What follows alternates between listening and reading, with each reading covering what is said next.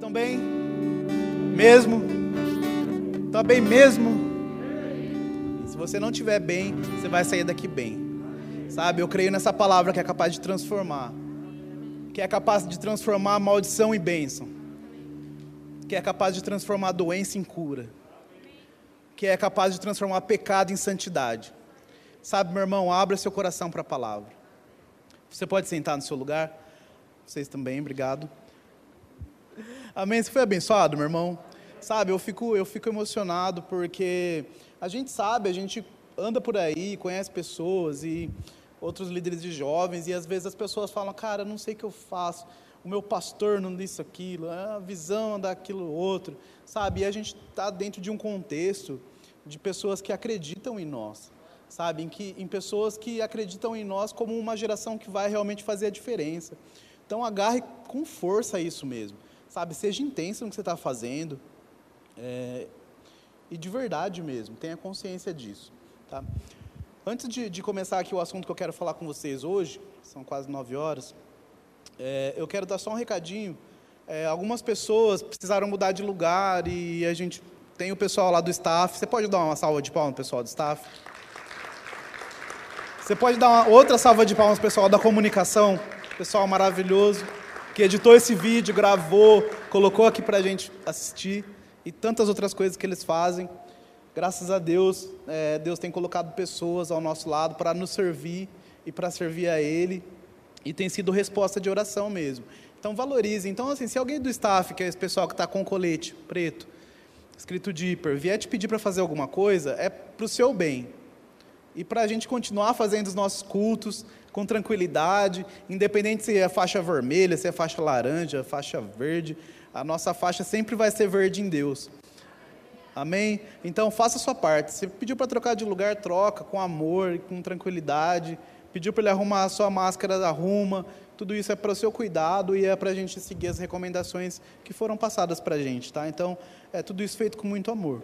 E o assunto que eu quero tratar com vocês hoje, que na verdade Deus tratou muito comigo, e quem veio no Imersos ontem é, sabe o que eu estou falando.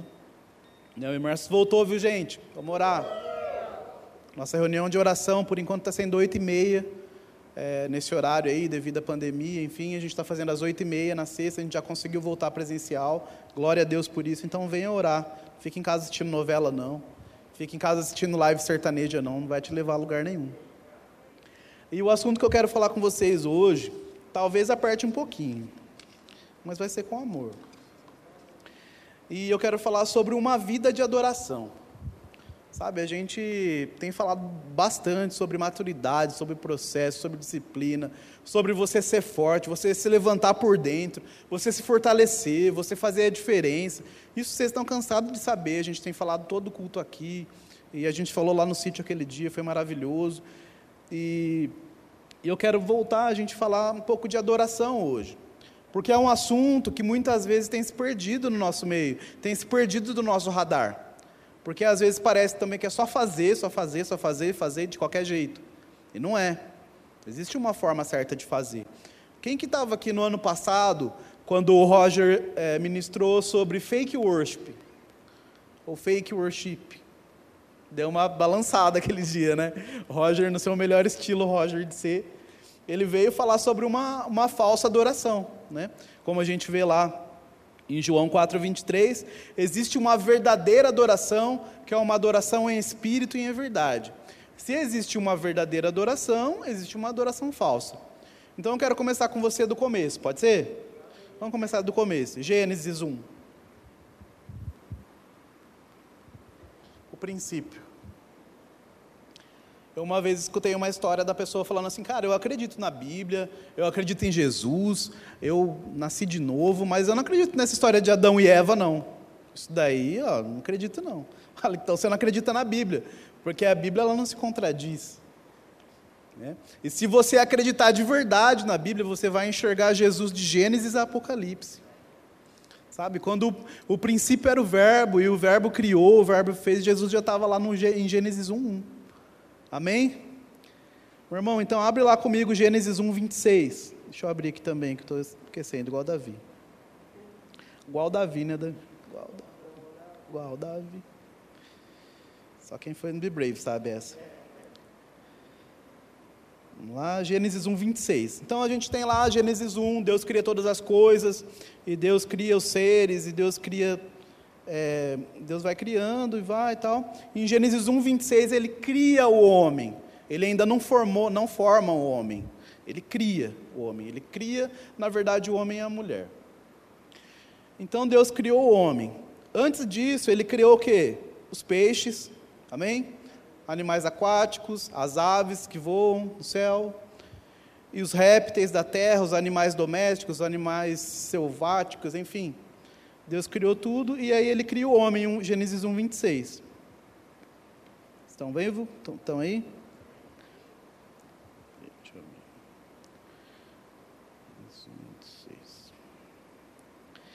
Também disse Deus: façamos o homem, a nossa imagem, conforme a nossa semelhança. Tenha ele domínio sobre os peixes do mar, sobre as aves do céu, sobre os animais domésticos, sobre toda a terra e sobre todos os répteis que rastejam pela terra. Criou Deus o homem, a sua imagem, a imagem de Deus o criou, homem e mulher os criou. Ele ainda não tinha formado, ele só tinha criado. Beleza? Então, meu irmão, aí a gente vai, a gente para ganhar tempo, a gente não vai, claro, ler tudo aqui, mas em Gênesis 1 Deus cria os, o, os peixes, como eu falei, os animais da, aquáticos, as aves e o homem. E se você parar para pensar, Deus não criou o peixe no céu. Deus não criou as aves no mar. Cada um tinha o seu lugar. Mas se você parar para ler isso, que a gente acabou de ler, e meditar, você vai perceber que Deus criou o homem num lugar especial. Deus criou o homem nele. Sabe? Então eu e você, como seres criados por Deus, somos chamados para viver nele. Ei, nós somos chamados para viver nele da mesma forma que o peixe foi criado para viver no mar. Nós somos criados para viver em Deus, da mesma forma que as aves foram criadas para viver no céu, voando. Sabe, viver em Deus tem que ser um estilo de vida para nós. Sabe, meu irmão, o homem sem Deus, e aí a gente vai continuar aqui na história, ele falta uma parte. Na verdade, ele falta um todo. Sabe, então, quando você parte desse princípio que o homem foi criado para viver em comunhão com Deus, da mesma forma que o peixe, fora da água, ele vai morrer, sabe, que se você pegar uma águia e colocar ela numa gaiola, ela vai morrer, o homem sem Deus, ele não tem como viver, ele não tem como prosperar, ele não tem como cumprir o propósito que ele foi feito para cumprir. O propósito de Deus com o homem era comunhão, era para viver nele. Amém? Em Gênesis 2, aí a gente vai falar, da, a, a gente vai ver a formação do homem e da mulher. E aí em Gênesis 3 a gente vai ver a queda do homem. Então, que, abre comigo lá, por aí duas páginas, Gênesis 3. Então aqui a gente sabe que o homem ele foi criado para viver em Deus, ele foi criado para ter comunhão com Deus. Deus visitava o homem todo dia e ensinava ele, sabe? E deu trabalho para ele fazer. Como o Roger falou aquele dia, trabalho é coisa de Deus, amém? Não foi o diabo que inventou o trabalho, foi Deus. Então você tem que trabalhar. Sabe, meu irmão? Então Deus ele criou o homem para essa comunhão, formou o homem, deu coisas para ele fazer, e lá no Gênesis 3 nós vemos a queda do homem. Você conhece? A gente vai ler aqui um pouquinho, mas você conhece, né? A serpente ela chegou para o homem, para a mulher, na verdade, né? Que é quem tinha o poder de influenciar o homem, e o homem não cumpriu o seu papel de vigiar a respeito disso. Né? A gente pode depois sentar numa mesa e tomar um refrigerante para conversar bastante sobre isso. Né? Tem, tem várias coisas que dá para a gente falar daqui. Mas, enfim, a serpente foi, tentou, tentou a mulher, a mulher foi, ofereceu para o homem o fruto, eles pecaram, e esse pecado ele cortou o relacionamento, a comunhão do homem com Deus. Até o ponto do que o homem, quando Deus foi procurar o homem para ter comunhão com ele, e aí Deus sabia onde o homem estava, lógico que Deus sabia, mas ele falou: Ei, cadê você? Ei, Adão, cadê você? O que, que ele vai responder? Senhor, eu tive medo, eu me escondi. E aí é quando o medo começa a tomar conta do homem. E o sentimento do, do medo que o, homem, que o homem tinha e a mulher, que eles sentiram, era realmente essa falta da comunhão com Deus, porque antes eles não tinham esse medo. Então eles já não eram mais dignos de adorar a Deus e de ter comunhão com Ele. Amém? Então vamos ler um pouquinho aqui. Então a serpente, é, no 3, 4. Então a serpente disse à mulher: É certo que, que, que não morrereis, porque Deus sabe que no dia em que dele comerdes, né, do fruto, se vos abrirão os olhos, e como Deus serem conhecedores do bem e do mal. Tem outra versão aqui, que ele vai falar assim: o dia que você comer desse fruto, você vai ser semelhante a Deus, você vai ser como Ele. Talvez na sua versão esteja escrito isso. Sabe, meu irmão, mas aqui o que o homem, já, o que o homem não sabia, o que o homem deixou, a mulher, na verdade, nessa, nessa passagem, o que ela deixou acontecer é o que? Perder essa percepção de que eles já eram como Deus. Que eles já tinham sido criados como Deus. Eles tinham criado, sido criados à imagem e conforme a semelhança de Deus. A gente leu lá em Gênesis 1, 26. Para ser um pouco até mais específico, eles não eram semelhantes que Deus, eles se tornavam semelhantes a Deus à medida que Deus tinha comunhão com eles, ou que eles tinham comunhão com Deus. Então, se você parar para pensar comigo aqui, a gente começar a, a meditar sobre esse versículo aqui em Gênesis 3, na queda do homem, a gente vai ver o que, que, que o diabo, que a serpente, o que, que ela propôs para o homem aqui. Ela propôs para o homem um caminho mais fácil, um jeitinho, um atalho. Ei, você não precisa ter comunhão com Deus todo dia. Você não precisa adorar Ele todo dia. É só você comer essa frutinha aqui, ó. Come essa frutinha aqui, você vai saber tudo o que ele sabe. Você vai ser conhecedor do bem ou do mal. Você vai ser semelhante a ele mais rápido do que se você ficar todo dia lá, seis horas da tarde, vai, viração do dia. Estou falando, gente, não sei se é seis horas mesmo, que alguém souber, me, me avisa. Mas tinha um horário marcado para Adão se encontrar com Deus. E o que o diabo propôs aqui para ele? Ele falou assim: Ei, você não precisa fazer isso todo dia. Ei, Davi, você não precisa fazer isso que você está fazendo todo dia. Tem um caminho mais fácil, cara. Quantas vezes o diabo tem colocado isso no nosso pensamento? Um caminho mais fácil, para te tirar de um lugar de adoração, para te tirar de um lugar onde é o seu propósito, para te tirar as suas convicções. Sabe, meu irmão, se aqui o homem e a mulher, se eles tivessem essa consciência de rejeitar e falar assim: não, eu não quero o caminho mais fácil, eu não quero comer essa frutinha aí, porque eu quero continuar tendo comunhão com Ele, porque eu quero continuar adorando a Ele, porque eu preciso continuar nesse processo conhecendo Ele a cada dia, me tornando igual a Ele a cada dia, porque Ele já tinha sido formado como Deus. Amém? Sabe, meu irmão, então nesse momento onde o homem deixou de considerar o que Deus tinha falado para ele. Foi quando sobreveio essa maldição. Foi quando sobreveio esse pecado original que afastou o homem de Deus. E graças a Deus porque Jesus veio e ele nos reconciliou com ele. A gente vai falar isso mais detalhadamente. Mas ei, tá tudo bem. Sabe essa comunhão aqui que Adão perdeu? O segundo Adão veio. Sabe, Jesus veio. Ele já resgatou isso para você. Sabe, então você pode chegar, como eu gosto sempre de falar, uma coisa que me libertou. Você pode chegar diante de Deus sem medo, sem culpa e sem complexo de inferioridade. Sabe, como se o pecado nunca tivesse existido, porque você é a justiça de Deus. Ele morreu por mim e por você, para que nós fôssemos feitos a justiça de Deus. Sabe, meu irmão, se isso não te alegra, eu não sei o que vai te alegrar mais que isso. E eu espero que você esteja alegre por dentro, porque por fora não parece muito. Amém? Mas vamos continuar aqui no nosso raciocínio. Vai melhorar. Sabe? Então, se a gente está falando aqui de uma adoração verdadeira, Deus ele procura adoradores, que, os adorem, que o adorem em espírito e em verdade, João 4, 23. Existe uma adoração falsa, fake worship, como o Roger colocou para a gente aquele dia. E quais são algumas características aqui dessa adoração falsa, para a gente relembrar?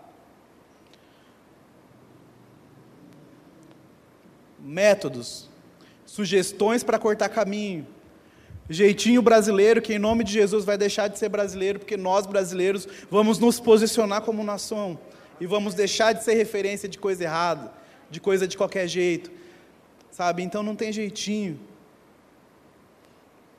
Sabe, quem que já nunca comprou, nunca viu um, um vídeo no YouTube, ou comprou alguma, sei lá, alguma revista, ou, enfim. Sete passos, sete passos para vencer a depressão. Sete passos para fazer isso, aquilo. Sete passos para fazer aquilo outro. Sabe, meu irmão, por que, que muitas vezes a gente aceita que uma pessoa que nem conhece a gente dê sete passos para você fazer alguma coisa, Bressan? E você que se conhece, Deus que te conhece, a gente não considera. Porque é mais fácil. Porque se eu comprar um livretinho lá com sete passos para eu sair da dívida, é mais fácil do que eu orar e declarar sobre a minha vida e ter uma vida equilibrada também, parar de gastar no cartão de crédito, poupar um pouquinho do salário ali todo mês. É mais fácil assistir um vídeo dos sete passos do, sei lá de quem.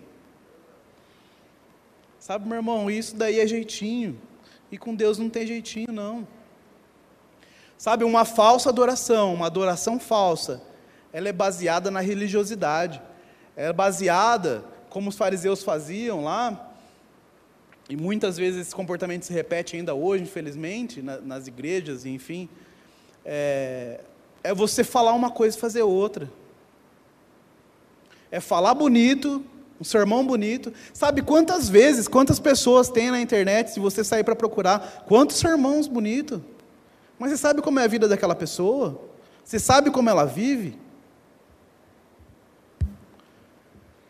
Sabe, meu irmão, uma frase que às vezes algum influenciador, alguém escreve na internet, coisa mais linda do mundo, sabe, aquilo lá pode fazer na sua, diferença na sua vida no momento, mas aquela pessoa não está orando por você, não. Aquela pessoa não conhece sua vida, não. Ela pode até se importar no sentido de se importar como um todo. Sabe, mas muitas vezes nós estamos considerando mais quem fala bonito do que considerando realmente aqueles que se importam com a nossa vida. E eu estou falando dos nossos pastores, dos nossos líderes, sabe, que são pessoas que foram colocadas por Deus para abençoar a sua vida. Mas voltando aqui, então, adoração falsa, sete passos. Sabe, aquele ore por mim, ah, ora por mim. Sabe, quem que já conhece aqui o crente seis horas? Seis horas por mim? Ah, mas não vou na igreja não, mas seis horas por mim? Sabe, meu irmão, não estou falando contra a, a, a oração de, de Oh, meu Deus. De intercessão, não. Muito pelo contrário. Para mim, é uma das formas mais poderosas de a gente fazer o céu se manifestar na terra. Sabe? Suportar a pessoa no sentido de levar a carga dela, no sentido de levantar a carga e ajudar ela a levar. Isso é uma oração de intercessão. Se colocar na brecha, como algumas pessoas falam. Não estou falando contra isso, não. Sabe, a intercessão é bíblica, ela funciona e ela é para nós hoje, para o crente de verdade. Interceda pelos seus irmãos. Sabe, mas o que eu estou falando aqui é você não ter um, não criar jeitinho de falar, ah, não, ah, ora lá. Sabe, meu irmão, a sua oração, ela tem que ter poder também. A sua oração, ela tem que ser poderosa do mesmo jeito que a oração do pastor é. Ou a gente considera mais a unção que está. A unção não, porque ele tem uma unção específica para isso, mas muitas vezes nós estamos considerando ou querendo desconsiderar o nosso compromisso com Deus baseado na oração de outra pessoa. Isso é método, isso é caminho mais fácil. Sabe, quando você pede uma intercessão, você tem que orar junto. Você não pode tirar sua responsabilidade. Amém? Mas é muito mais fácil eu pedir para a Naira orar. Ô Naira, tem uma pessoa doente lá, você ora para mim? Claro que ela vai orar. Mas e cadê a sua responsabilidade? O seu compromisso? A sua comunhão? Sabe, muitas vezes nós não temos forças para orar porque não temos comunhão com Deus. E não é porque Deus não quer ter comunhão. É porque muitas vezes nós não estamos na mesma sintonia.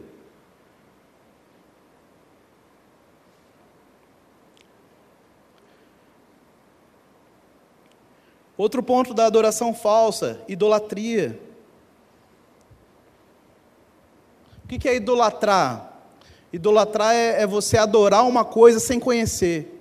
Muitas vezes você está idolatrando a Deus ao invés de adorar a Deus. Posso te falar, Deus não está recebendo essa adoração de você. Deus ele não quer ser idolatrado por você. Ele quer ser adorado por você. Porque a diferença é quando você conhece. Se você conhece a Deus que você serve, se você conhece a Deus de verdade, você vai adorar Ele. Você não vai idolatrar Ele. Sabe? E como que eu sei isso, William? Cara, você tem que ter prazer no que você está fazendo. Quando, quando a adoração ela te dá o prazer, é uma adoração de verdade. Quando você só faz por fazer, não é adoração. Sabe, 20, 30 minutos aqui que a gente cantou, isso daqui é muito bom, mas isso daqui não é adoração, só isso. Esse daqui é um momento em que o nosso grupo de louvor maravilhoso aqui, eles se preparam e se consagram para te levar a adorar a Deus. Sabe, eles não dão aqui para preparar só um ambiente para vir a palavra e tudo bem, essa é uma consequência. Mas eles estão aqui para te levar a adorar. Mas ei, é uma vida de adoração, é uma vida no dia a dia. Sabe, adorar a Deus em 20, 30 minutos é muito pouco, meu irmão. Sabe, se você tem uma consciência do Deus que você serve, do Deus que morreu na cruz, na cruz por você, para restaurar essa comunhão sua com Deus, 30 minutos, 20 minutos na semana é muito pouco. Sabe? Então adore a Deus de verdade. E aí, se você aqui na igreja não tem força para adorar a Deus, sabe? Se, se, se você não consegue levantar as mãos e não consegue 10 minutos aqui na igreja, eu sinto muito, mas na sua casa deve ser muito menos. E agora, por que, que a gente consegue assistir uma série da Netflix e deixar uma temporada inteira? Onde que está o nosso coração?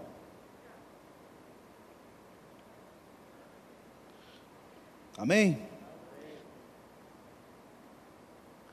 Idolatria, perda do prazer, adorar sem conhecer, fazer sem saber por que você está fazendo. Só vai, só faz. Vamos ver um exemplo aqui? Na verdade, dois. É, abre aí, por favor, em, Gênesis, em, em Êxodos, 30, Êxodo 32. Êxodo 32. Em Êxodo 32, ele tem um exemplo de falsa adoração.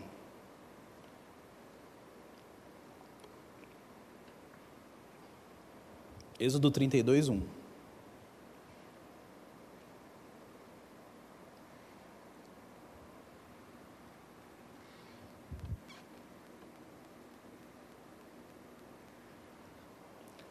Mas vendo o povo que Moisés tardava em descer do monte, acercou-se de Arão e lhe disse: Levanta-te, faze-nos deuses que vão adiante de nós, pois quanto a este Moisés, o homem que nos tirou do Egito, não sabemos o que terá sucedido.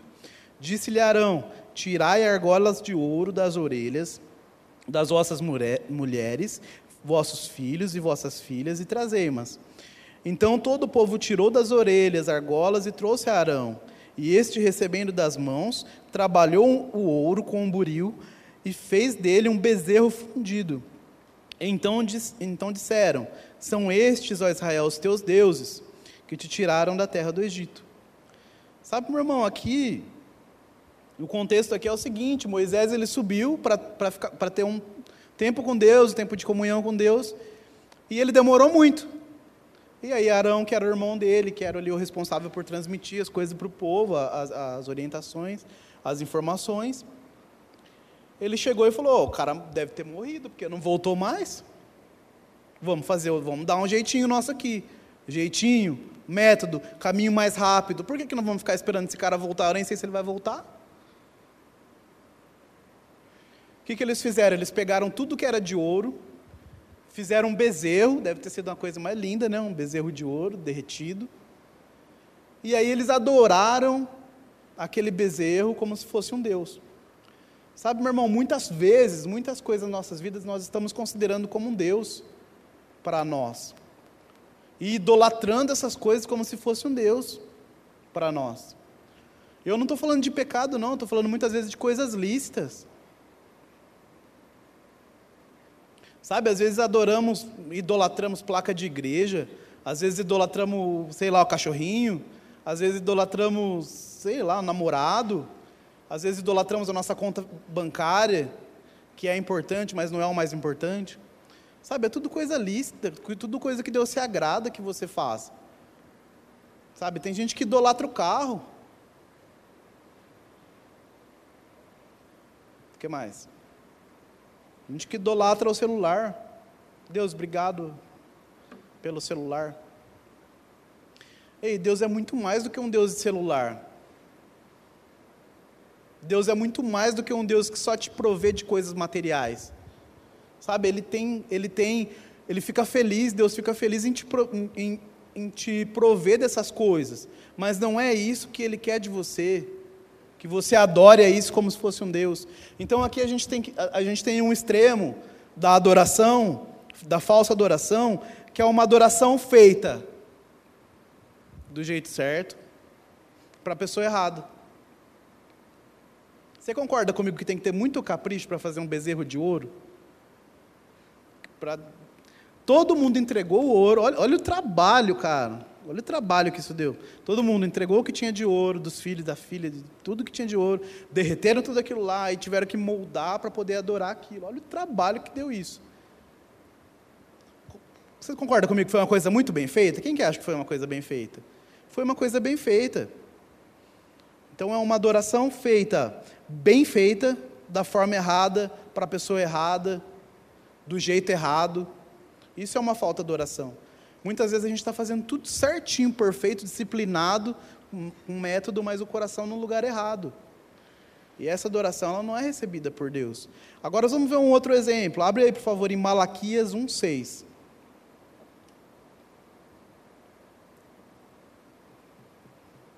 Sabe, meu irmão, fazer bem feito, sem reconhecer a Deus, é melhor não fazer. Fazer bem feito, com o coração no lugar errado, é melhor não fazer. Sabe, eu tenho eu, com certeza Arão tinha a melhor das intenções, não estou julgando a intenção dele. A intenção dele estava certa. Mas a forma de fazer estava errada. A coisa certa, do jeito errado, se torna errado. Malaquias 1,6. Gente, olha isso que poderoso, isso vai mudar a sua vida. Malaquias 1, 6. O filho honra o pai, opa, é. o filho honra o pai e o servo seu senhor. Se eu sou seu pai, onde está a minha honra? E se eu sou o Senhor, onde está o respeito comigo? Diz o Senhor dos exércitos a vós outros: Ó sacerdotes que desprezais o meu nome, vós dizeis: Em que desprezamos o seu nome? Ofereceis sobre o meu altar pão imundo, e ainda perguntas em que tem profanado? Nisto que pensais, a mesa do Senhor é desprezível. E quando trazeis animais cegos para sacrificardes, não é isso mal? E quando trazeis o coxo ou o enfermo, não é isso mal? Ora, apresenta o teu governador, acaso terá ele agrado em ti e te será favorável? Diz o Senhor dos Exércitos. Sabe essa profecia de Malaquias para o povo de Israel, meu irmão? Você já viu o contexto aí como que estava? Sabe, quando Deus instituiu o sacrifício como uma forma do homem saber que ele tinha pecado, saber que ele tinha que, que ele não era mais perfeito, lá atrás, em Levítico, enfim, quando Deus instituiu o sacrifício como forma de o homem saber, de ter a consciência que ele era um pecador, Deus colocou lá as regras que era para fazer.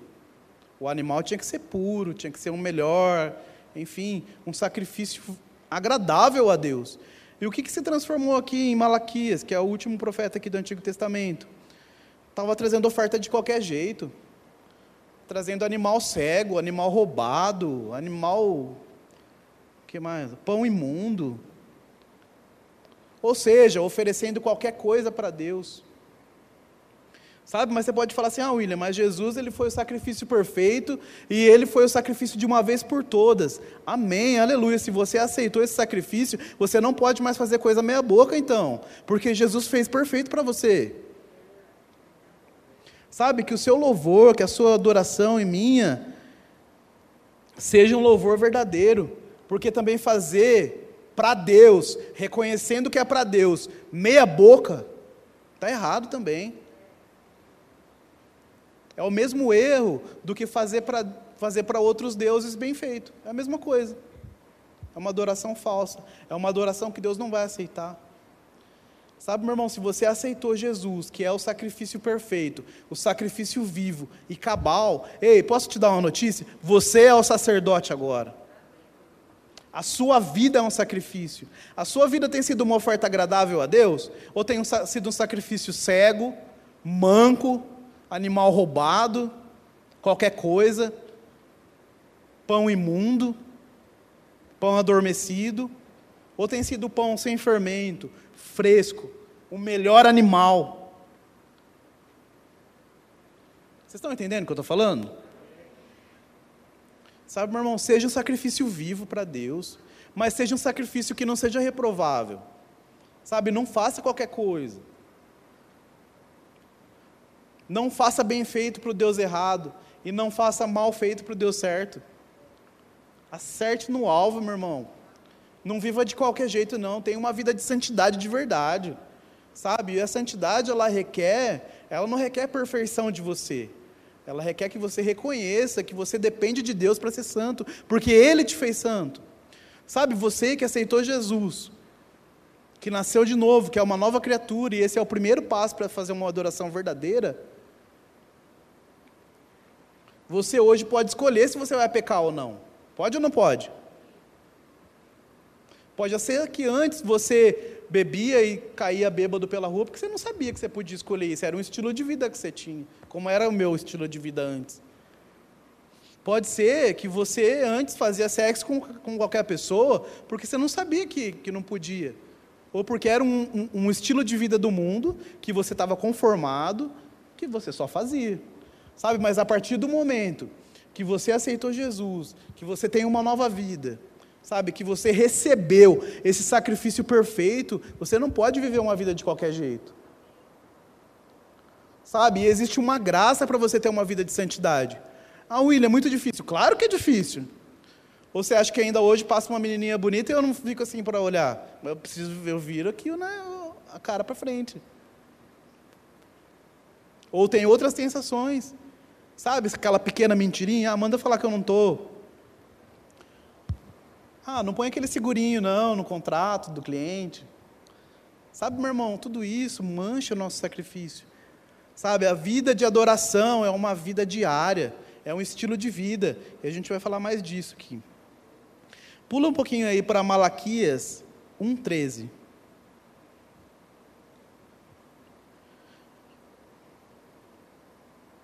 Meu irmão, dá uma olhada nisso. Olha que coisa maravilhosa.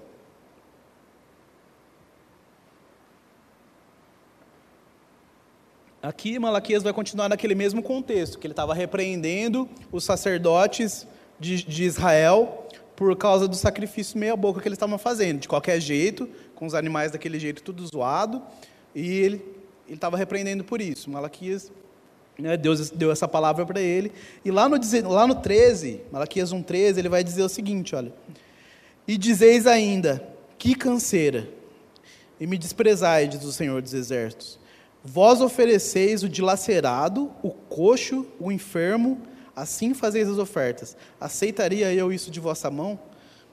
Sabe, meu irmão, olha, olha o principal indício de que a oferta está manchada, de que a sua oferta não está sendo no lugar certo, com a intenção certa, do jeito certo. Que canseira. Sabe, será que a gente está fazendo as coisas só para cumprir escala? Será que a gente está fazendo as coisas só porque, ah, eu dei a minha palavra, agora eu vou ter que ir lá? Ou, ah, o fulano faltou da escala, eu vou ter que cobrir ele. Sabe, meu irmão, tem cansado você? Você sabia que muitas vezes o problema não está no trabalho que você está fazendo? Tá, o problema está na intenção do seu coração? Na oferta que você está oferecendo? Que canseira. E ainda dizem: que canseira. Sabe, se você pular algumas páginas para frente aqui, Jesus vai falar: ei, venha a mim todos os que estão cansados e sobrecarregados, e eu vos aliviarei. Sabe, meu irmão, Jesus ele não tem uma vida de canseira para você não. Deus ele não quer cansar com você, cansar você com uma vida de adoração. Muito pelo contrário, ele quer que você tenha uma vida de adoração para que você seja livre nele, para que você tenha comunhão verdadeira com ele. Para que você consiga fluir no seu propósito, no seu chamado, em tudo que Deus tem para você. É para isso que Deus quer que você tenha uma vida de adoração. Sabe, meu irmão, eu quero te convidar. Se você tem repetido muito essa frase, que canseira. Que canseira de fazer as coisas para Deus. Que canseira que eu estou de cumprir essa escala. Que canseira que eu estou de orar. Que canseira de ler a Bíblia. Que canseira disso. Que canseira de falar de Jesus. Que canseira de ter alguém doente, todo lugar que eu vou tem que orar. Que canseira que eu tenho de ficar aprendendo essa palavra. Sabe, se você tem repetido muito essa palavra, ei, existe um alívio para você. Quando você estiver com o coração no lugar certo, alinhado com Deus. Ele já conquistou para você esse alívio, esse descanso. Está disponível para você. E você só vai alcançar isso quando sua adoração for verdadeira. E agora a gente vai falar de adoração verdadeira. E a verdadeira adoração, em João 4, 23, se você quiser abrir ele vai falar que o, a verdade, o Pai ele procura adoradores de verdade, que o adorem em espírito e em verdade. São esses adoradores que Deus procura.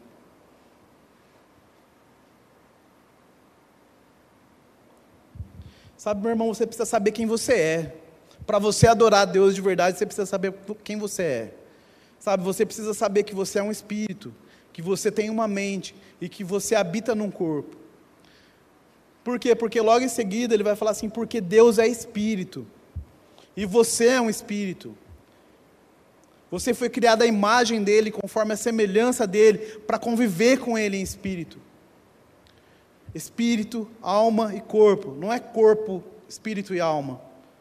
Não é alma, cor, espírito e corpo. Não, é espírito. É o espírito que vai te guiar. É o, é o Espírito que vai te levar a um estilo de vida de adoração. Quando você considerar que o seu espírito, ele não é um espírito meia-boca, recalchutado, mas não, é um espírito novo. Ei, ele colocou dentro de você, Yura, um espírito novo, um espírito reto. Sabe, quando você nasce de novo, você nasce de novo. Você viu sua bebezinha nascendo? Que coisa linda. Cara, esse é o novo nascimento. Você nasce de novo. Não era uma pessoa lá que colocou, Tó agora essa daqui vai ser sua filha. Foi uma pessoa lá, colocou tudo bonitinho, ó, agora é sua filha. Não, ela nasceu. Amém? Você é uma nova criatura. Ei, Jesus ele conquistou para você esse acesso de volta ao Pai. Para você adorar Ele de verdade, sem medo, sem culpa. Repito, sem complexo de inferioridade. Você não precisa se sentir inferior mais. Mas o William eu ainda peco, eu ainda erro. Bem-vindo ao clube. Enquanto a gente estiver aqui, ó, a gente vai estar sujeito às tentações desse mundo. Sujeito não no sentido de escravizados, mas no sentido de que a gente pode escolher pecar ou não pecar. E se você pecar, aí tem um advogado que é justo. Tem um advogado que ele já até pagou por esse pecado. Apresenta ele. Sabe, pai, eu pequei, peço perdão. E se arrepende. E se arrepender quer dizer você voltar e fazer um caminho diferente. Não é, pai, eu pequei, me perdoa, não sei o que, aí amanhã faz de novo. Pai, eu pequei, me perdoa, amanhã faz de novo. Não, cara, isso é transgressão. Isso vai te levar à morte. Nossa, William, mas tudo isso é tudo isso. Porque quando você peca, sabendo que você está pecando, você está saindo debaixo de uma cobertura. Você está saindo debaixo de uma zona de proteção. Sabe, meu irmão, essa palavra é vida para você, recebe isso. Amém? Então Jesus ele veio para restaurar a nossa comunhão com Deus. Saber quem você é, saber que você é um espírito, saber que não é a alma, não são as emoções que te dominam, mas é o seu espírito novo, é o seu espírito em comunhão com o Espírito de Deus, que te dá direções para agir da maneira certa, para falar a coisa certa, para convencer aquela pessoa que você falou de Jesus. A adoração ela precisa ser um estilo de vida, meu irmão. Um estilo de vida, dia a dia. Quando você acorda, você já tem que adorar a Deus. Não é só domingo no culto, não é só sábado no culto, não é só no GC, não é só naqueles poucos momentos de música. A adoração não é música. A música, ela aumenta a unção e ela te leva à adoração, mas a adoração não é música só. E falando nisso, Ângelo, pode vir, por favor. Mas a, a música, ela vai te levar, sim, a, uma adora, a, a adorar a Deus. Principalmente se você está com dificuldade de fazer isso. Ela vai facilitar, sim. Mas ela não é só isso. Sabe, não são só os músicos, não é só a responsabilidade da Ana Flávia adorar a Deus. Ou do Ângelo. A Lilian está aí também? Ou da Lilian. Não é só a responsabilidade deles adorar a Deus. A responsabilidade de adorar a Deus é minha e é sua. Sabe, existe um, uma responsabilidade diferente neles nisso? Existe, claro. Ela sabe disso, ela é cobrada por isso. E os outros ministros de música, Mari, enfim. Paulinho, Joe, vocês são sensacionais. E eles estão aqui para te levar a ter esse momento com adoração. Mas, meu irmão, meu irmão, pensa nisso. Você não pode entrar e sair da presença de Deus. Sabe quantas vezes no culto, nos cultos, a gente vem para chapar, para ficar chapadão, deixa aqui, mano. Meu irmão, você não tá, Deus não quer te chapar, não. Deus quer que você tenha um que você toque nele. Sabe, muitas vezes no momento de adoração, ou no momento mais íntimo de música, a gente espera ser tocado por Deus. Mas posso te falar? Deus ele quer ser tocado por você. E você pode tocar Deus no seu quarto. Você pode tocar Deus onde você estiver, no seu carro. Ao invés de brigar com o cara que não deu seta, cara, adora Deus. Quando você sentir vontade de xingar, aumenta mais o som. Espero que você esteja ouvindo coisa boa também, né? Não vai, não vai dar certo. Sabe, meu irmão, o momento de música de adoração não é momento de chapar, não. Não é momento de ficar muito loucão, não. Sabe, eu sei que quando lá em Atos, quando a nuvem entrou lá no templo e invadiu o templo, e achei que nada de Deus foi sobre eles, eles caíram como bêbados e e as pessoas falavam, nossa, eles estão bêbados, e o que, que eles estão falando em outras línguas? Eu sei que tem esses momentos. Eu sei que você vai ter experiências com Deus que vai te levar a, a você perder onde você está, perder o chão. Mas não são só esses momentos de adoração. É isso que eu estou te falando. Como Alessandro Vilas Boas fala, não é deixa chapar, é deixa queimar.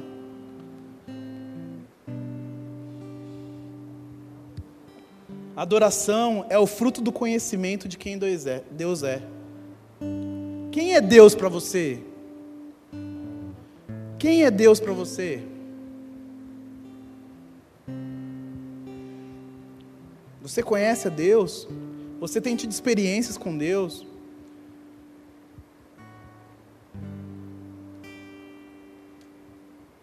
Quem Deus é para você?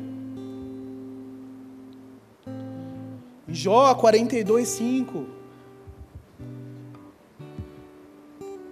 Vocês conhecem Jó? Quando chega lá no final da caminhada, que ele tinha passado por tudo aquilo que ele passou, e ele vai reconhecer Deus, ele vai falar: Ei, antes eu te conhecia de ouvir falar, mas agora eu conheço quem você é, de verdade. Mas agora eu conheço o Deus que eu sirvo. E se tinha alguém ali que podia amaldiçoar Deus, era Jó, ou não? Mas quando ele reconheceu a Deus,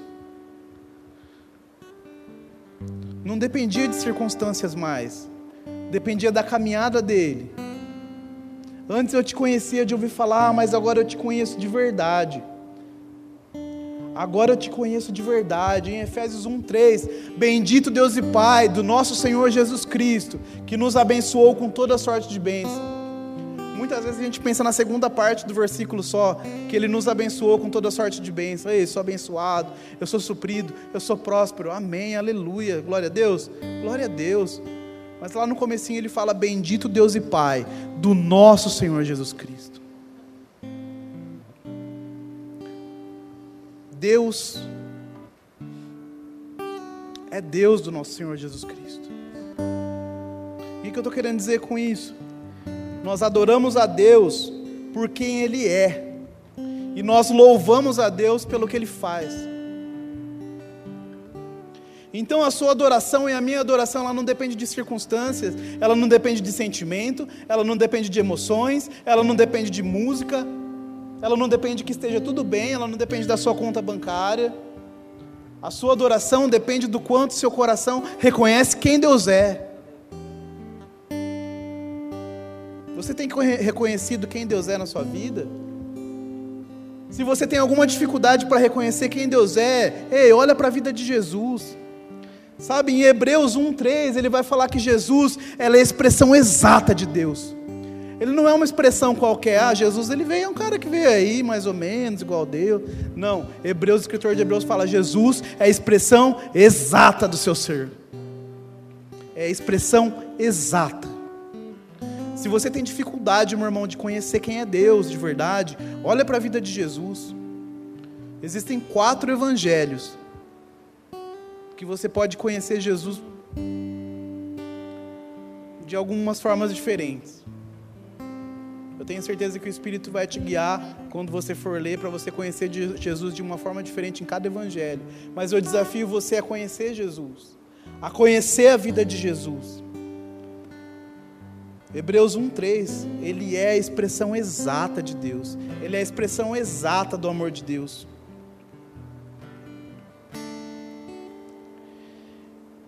Em Êxodo 3,14, quando Moisés foi, recebeu a instrução de Deus para libertar o povo do Egito, ele chegou e falou para Deus: tá, mas eles vão falar, perguntar quem me mandou. O que, que eu vou falar?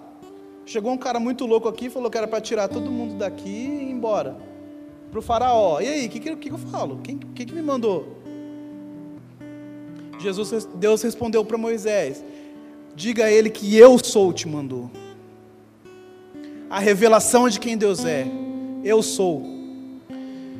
Sabe, meu irmão, se você quiser depois as referências eu te passo, mas Jesus ele disse: Eu sou o pão da vida. Eu sou a luz do mundo. Eu sou a porta. Eu sou o bom pastor. Eu sou a ressurreição e a vida. Eu sou a videira que sustenta os ramos. Eu sou a revelação de quem Jesus é. A revelação de quem Deus é em Jesus. É isso que vai te levar a uma adoração genuína, a uma adoração verdadeira. E aí você vai adorar a Deus de verdade. E não vai fazer um bezerro de ouro perfeito. E nem vai fazer coisa meia boca. Manco, cego, imundo. Não. Você vai ter um estilo de vida que você vai adorar a Deus desde a hora que você acorda até a hora que você dorme, porque você tem a consciência do Deus que você serve. Repete comigo: conhecer a Deus, ter a revelação de Deus.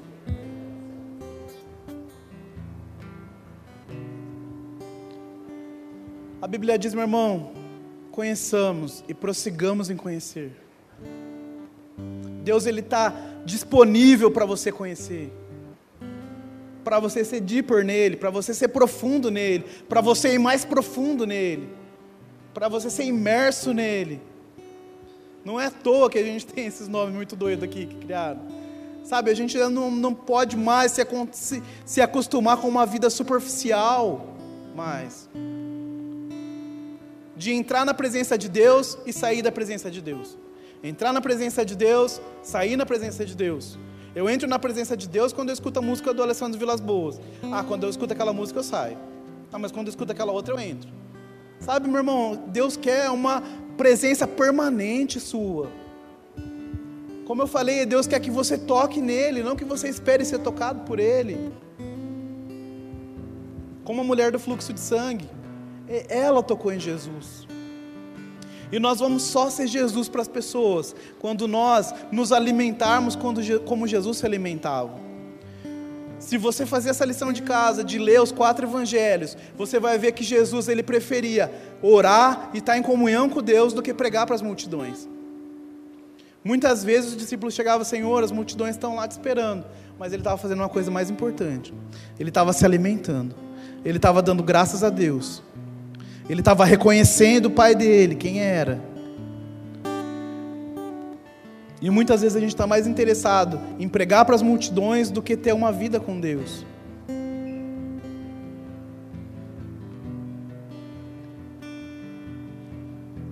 Ele é a expressão exata, meu irmão.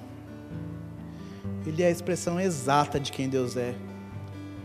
Sabe, mergulhe nele, mergulhe no amor de Jesus, como ele amava as pessoas, como ele serviam as pessoas.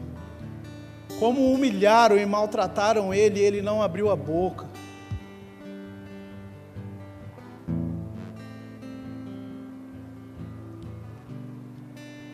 Fique em pé no seu lugar, por favor.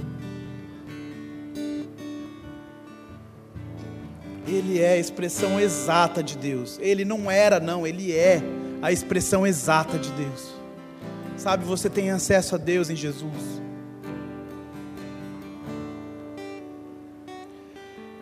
Aleluia. Se você puder, abre só mais um versículo para a gente encerrar.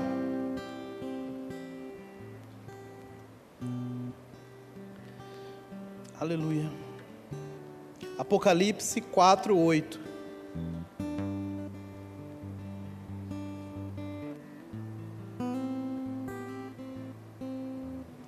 Adoração, ela não é uma troca. Você não troca Deus. Irmão, olha para mim um pouquinho. Você sabia que Deus não é carente? Não é Deus que precisa da sua adoração, não. Não é isso que eu estou falando. É você que precisa adorar Ele. É você que precisa reconhecer Ele na sua vida. É você que precisa tocar nele. Deus não é carente, não, meu irmão.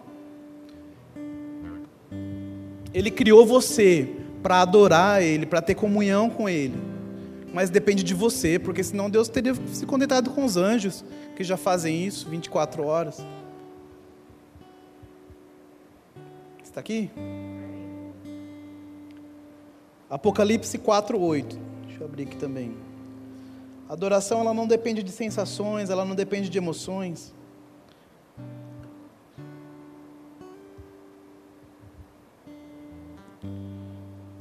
E eu desafio você, meu irmão, a adorar a Deus quando você tiver com menos vontade de fazer isso. Você vai ver que os resultados vão ser melhores na sua vida. Porque não é porque a gente faz troca com Deus, não. A gente não faz rolo, não bate um rolo com Deus, não. É porque Ele tem alegria em satisfazer os desejos do seu coração, quando você, seu coração está alinhado, quando ele está no lugar certo quando ele está em adoração.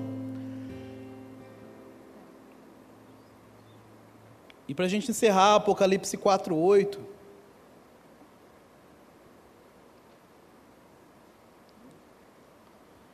Ele diz o seguinte, ó. Vamos ler a partir do 7 aqui. Vamos ler o 8 mesmo. Apocalipse 4, 8. E os quatro seres viventes, tendo cada um deles respectivamente, seis asas, estão cheios de olhos, e ao redor e por dentro não tem descanso, nem de dia nem de noite, proclamando: Santo, Santo, Santo é o Senhor Deus, o Todo-Poderoso, aquele que era, que é e que há de vir.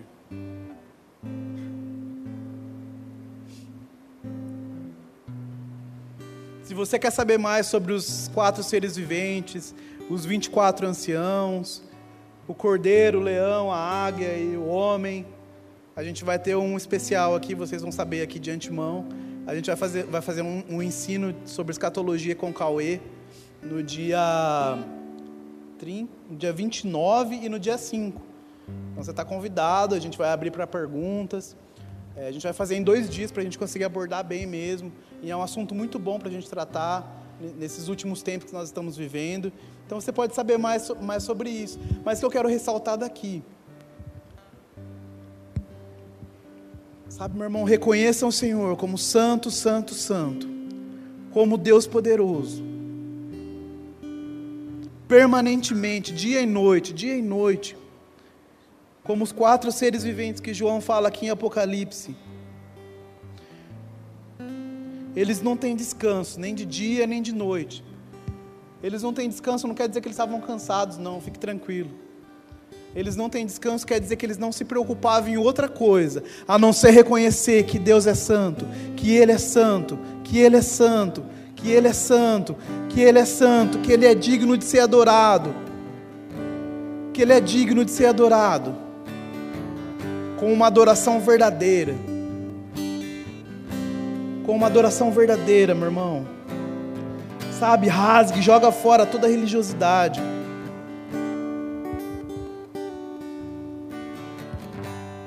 E adore a Deus de verdade. Em todo o tempo, como um estilo de vida de verdade. Em Apocalipse 2, 24. Agora você não precisa abrir, mas se você quiser.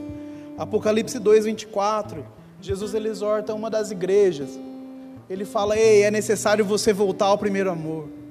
Sabe, é necessário, meu irmão, você ter prazer no que você está fazendo. É necessário você ter prazer em Deus. É necessário você voltar ao primeiro amor.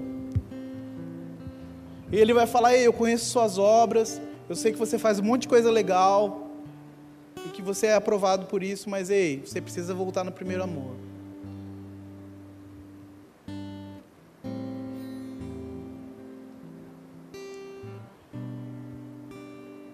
Em 1 Coríntios 13, 12, Paulo ele vai falar sobre o amor e sobre o amor do tipo de Deus. Ele fala todas as características que você já conhece do amor, de 1 Coríntios 13. Ele vai falar lá no versículo 12 que nós nos tornamos aquilo que nós contemplamos, que nós nos tornamos aquilo que nós estamos vendo, como um espelho. E ele vai falar: Ei, agora a gente vê em parte, mas em breve a gente vai ver face a face. Sabe o que quer dizer isso, meu irmão? Você voltar àquela essência de conhecer a Deus a cada dia, um pouquinho de Deus a cada dia, até você chegar na estatura dEle. Hoje nós vemos em parte, mas em breve nós vamos ver face a face. Não aceite jeitinho, não aceite método, não aceite, não troque, não troque processos. Sabe, não caia nessa história de, ah, tá demorando, vamos fazer um bezerro qualquer aqui e ver o que, que dá. Não, meu irmão, se estiver demorando, persevere. Seja constante na sua adoração. Mas como a Ana Flávia falou muito bem, não adianta você ser só intenso. Você correr aqui e você babar e pular, não. Você tem que estar com o coração alinhado, com o coração no lugar certo, batendo no mesmo batimento que o coração de Deus. É isso que ele tem para você, é isso que ele tem para sua vida.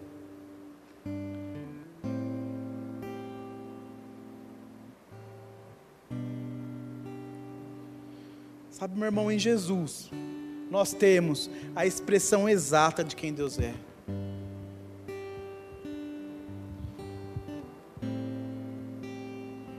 O Ângelo vai tocar essa música maravilhosa que ele tocou ontem junto com a Lilian, e eu quero que você realmente se rasgue em adoração. Se você quiser ajoelhar no seu lugar, se você quiser ficar em pé, fica, meu irmão, você é livre.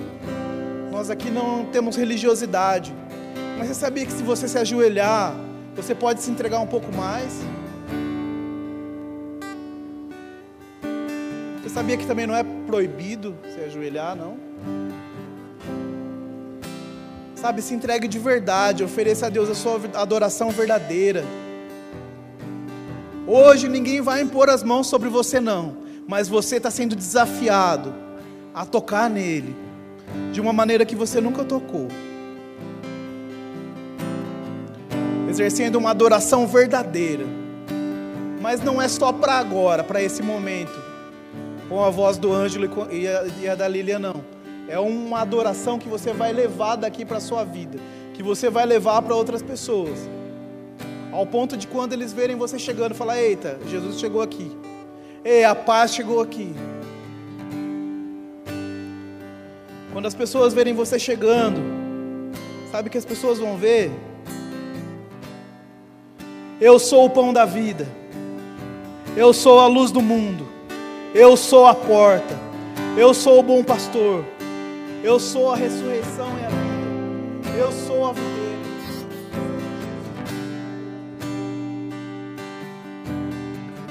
Através de uma vida de adoração, uma vida no secreto, uma vida com, em comunhão com Deus, com o Espírito.